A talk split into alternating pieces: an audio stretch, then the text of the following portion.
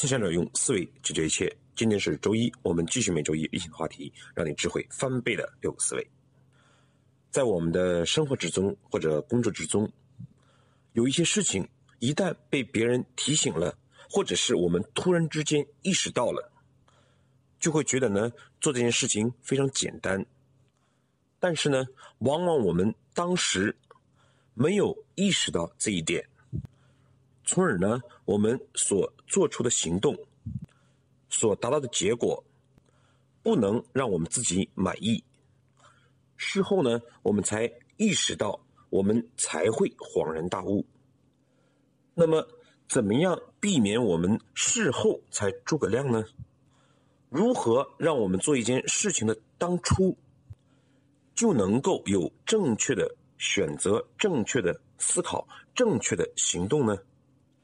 我们最近几期内容呢，一直都在关注最后一个思维方式——消费过程思维。应该讲，我们具备了消费过程的思维方式，它就有利于我们解决上述的问题。就拿今天来讲，我在辅导一个企业的过程之中，需要呢使用白板，那么白板被抬过来了。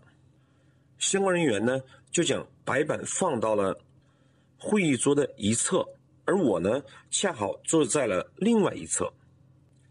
这个时候，客户的总经理就提出来，要求呢，将白板放在我这一个方向。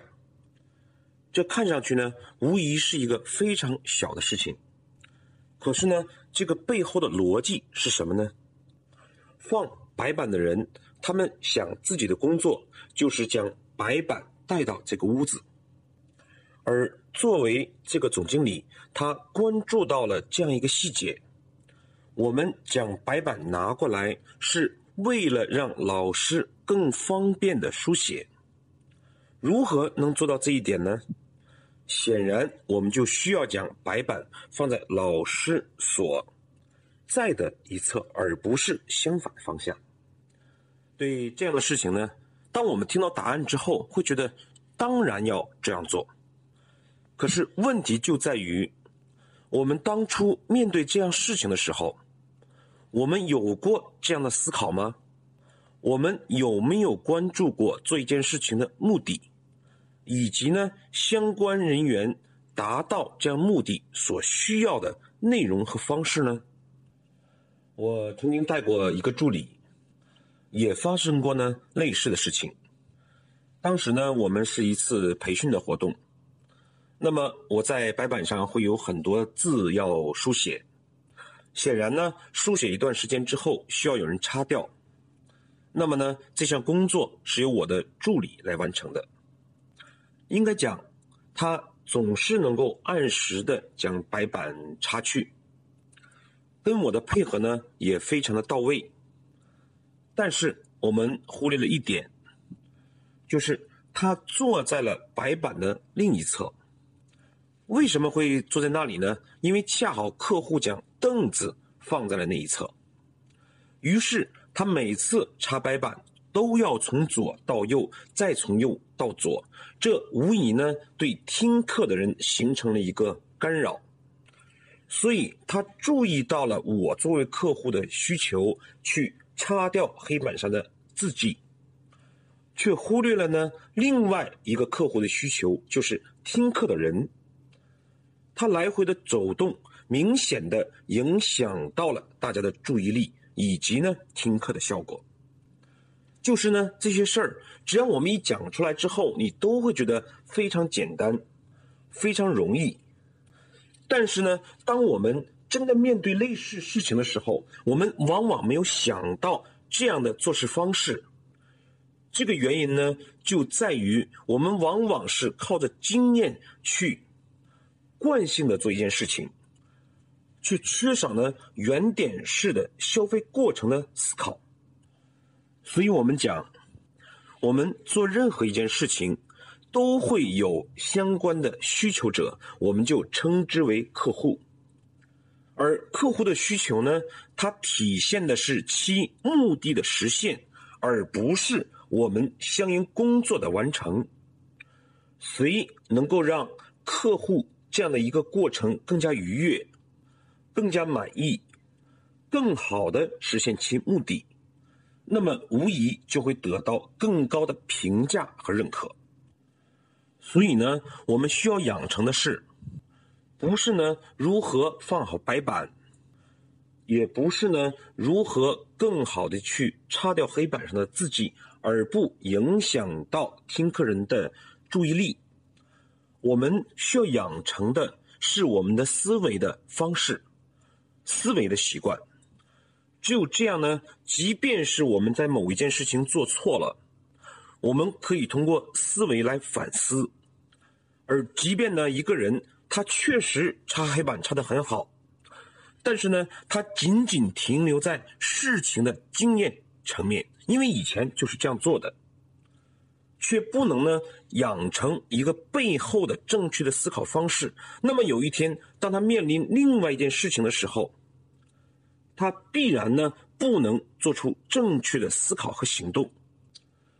这就是我们讲的正确的思维导致正确的思考，而正确的思考呢，才能带给我们正确的结论，而正确的结论才会带给我们正确的行动。如果呢，我们注意观察生活或者工作中的很多事物，都有着消费过程的影子，比如说。我们在高速里面开车去服务区的时候，总是会发现呢，那些超市往往是建立在去卫生间的必经之路上。为什么这么做呢？消费过程。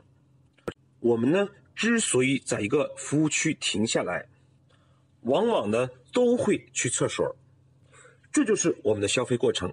而如果能够在这个必经之路上有一个超市，显然就会更容易吸引我们去进入并且产生消费。又比如，我们知道沃尔玛，它有一个原则呢，叫“三米微笑”，就是呢，当他的服务人员看到客户的时候。在三米的时候，必须对客户保持一个微笑。为什么这么做呢？因为往往我们在超市里面，甚至有的时候在公司里面遇到同事，大家往往是一张白板脸，好像没有看见你一样，这会给彼此之间带来一个很不好的感受。所以沃尔玛注意到了这样的一个消费过程，然后呢，来改变他员工的行为。从而呢，去提升客户购买过程的愉悦度。可是恰恰相反，当沃尔玛在德国也这样做的时候，却导致了失败。因为呢，在严谨的德国人来看，这样的微笑往往会被理解为是一种嘲笑或者嘲讽。沃尔玛的另外一个方式也值得我们思考。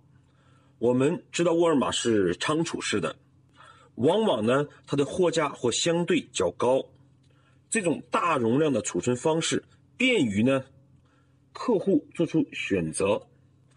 可是呢，在韩国这种方式就受到了抵制，因为呢，相对于其他国家来讲，韩国的女士往往个子相对较矮，太高的储存架呢不容易够到。带来了不方便，而沃尔玛这些成功的过去的方式，是基于对消费过程分析所获得的。但是呢，一旦我们将这种分析的结果当做一种完全正确的结论而推之于四海之时，必然呢会导致失败。而我们知道，沃尔玛在德国甚至在韩国退出。无疑跟这些是有着非常大的关联，因此我们可以讲，作为一个人，如果我们不具备消费过程的思维，就很难呢成为一个好员工、好朋友、好老公、好妻子、好父母。同样，作为一个企业来讲，如果我们不懂得消费过程，不懂得不断去挖掘消费过程的新的客户的需求，那么无疑等待我们的就只能是衰落。好，我们对今天内容做一个短暂的回顾。第一呢，我们再一次回复了消费过程的概念。消费过程就是讲，我们做任何一件事情都往往是为了满足其他人的需求。那么其他人的需求呢，它一定是为了一定的目的，而客户完成目的的全过程，我们就称之为消费过程。第二。我们真正应该学习的不是经验，而是呢正确的思考过程。只有我们懂得了消费过程的思维，才能保证我们思考的质量方向是正确的，也才能让我们面对不同事物的时候，能够更有可能做出正确的思考、正确的行动。第三。消费过程的很多事情呢，在我们生活之中其实有很多很多。我们之所以没有关注呢，是因为我们没有抽离出来消费过程这样一种思维的方式。